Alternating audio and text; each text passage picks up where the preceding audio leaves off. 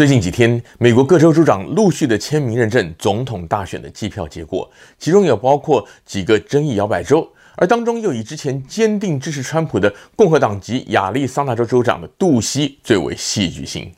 他在十一月三十号在认证选票签署仪式的现场，听到手机响起川普白宫专属铃声的时候啊，当场就按掉手机。这样的影片呢，在网上疯传。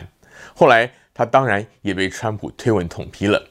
此外，《华盛顿邮报》也披露了川普可能将司法部部长巴尔免职的消息。巴尔一向坚定地支持川普，他先前曾经授权全国的检察官不必等到各州确认选举的结果，就可以针对选举舞弊展开调查。但是巴尔却在一号接受美联社专访的时候表示，没有查到足以影响总统大选结果的舞弊行为。另一方面，川普则是在昨天下午发表了一段长达四十六分钟的录影演说。在这场他宣称是他有史以来最重要的一场演说当中啊，他继续的强调这一次大选被操控，也提到像是选票诈欺、死人投票、投票器出现神秘异常等等现象。而他也模仿许多电视名嘴的做法，针对几个个案拿出了图版加以辅助说明，并表示他不能相信大选的结果，不能接受选举被偷走。而川普支持者的社群也继续呼应他的指控，并且也相互转发一些他们认为的疑点，对所谓的选举舞弊感到愤慨。我今天的主题是细探现象与本质。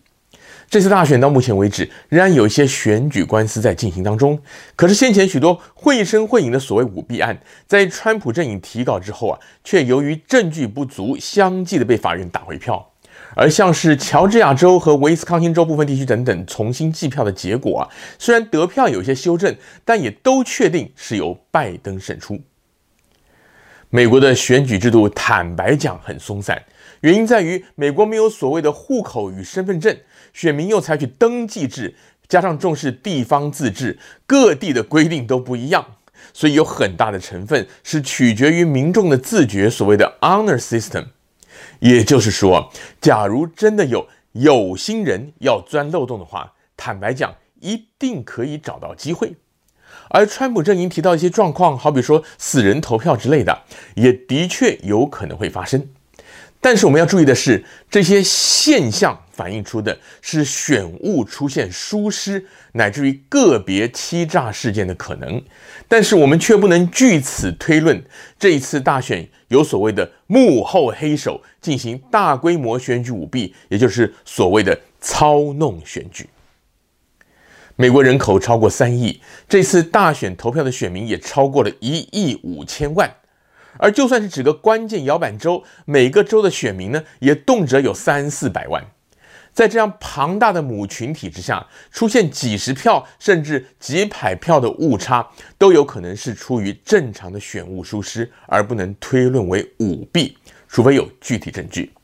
此外，极右派媒体和民众目前最大的误区，就是在面对一些疑似个案时，在欠缺查证的情况下就以讹传讹。这里举两个例子。早在十一月四号，就有一个来自德州、自称是代表共和党到密西根州监票的律师拍一段影片，宣称是他在凌晨两点多钟在底特律的计票中心看到有一个人从货车里拿下一个疑似装有选票用的上锁的箱子，然后啊放在手拉车里拖进计票中心，从而就指控是有人要灌票。这段视频在当天就被观看了二十万次，也被右派媒体广传。但是隔天就被证实，那个拿箱子的人呢，是当地电视台的记者，箱子里放的是他的摄影器材。第二个例子啊，则是这两天的，有一位名叫 Melissa Crone 的女士，她出席了密西根州州议会举办的选举舞弊案件的听证会。这位女士先前是在引发争议的计票系统公司担任临时雇员，也就是一个临时的 contractor。她宣称，在开票的当晚呢，看到计票员将大批的选票重复送进机器读取，还说他在现场值班了二十七小时，看到民主党工作人员不断的进出，而他看到的这些选票当中，没有一张选票是投给川普的。这段证词也广为流传，包括一些支持川普的中文媒体在内呢，都广泛报道了这个消息。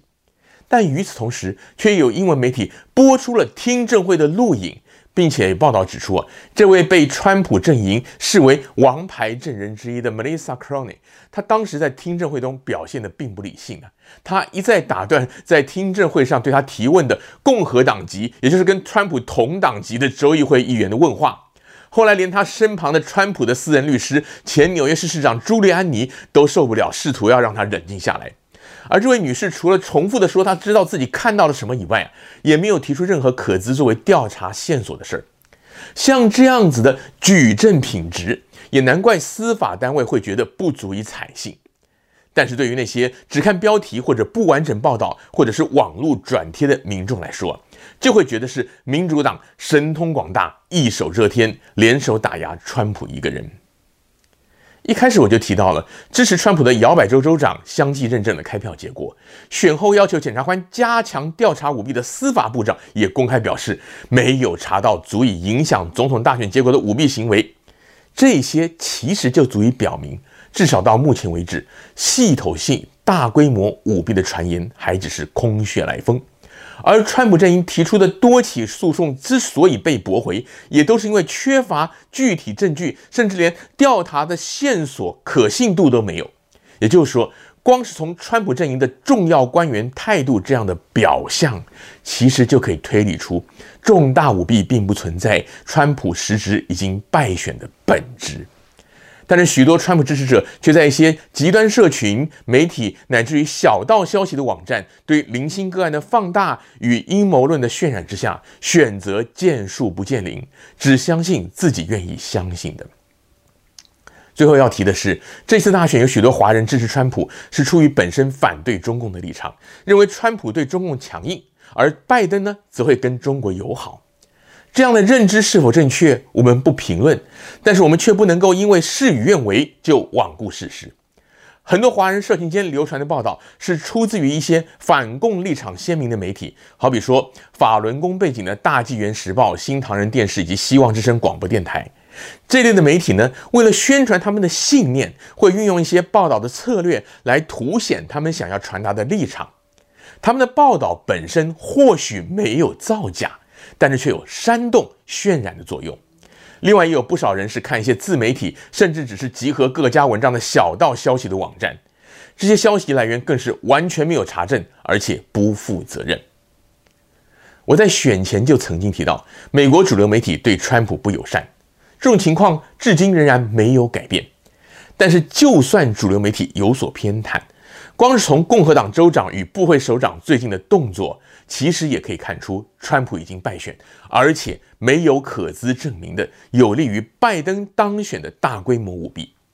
在这种情况下，继续纠结在零星的选务漏洞，或者是将一些无的放矢的指控视为重大阴谋的证据，老实说，真的意义不大。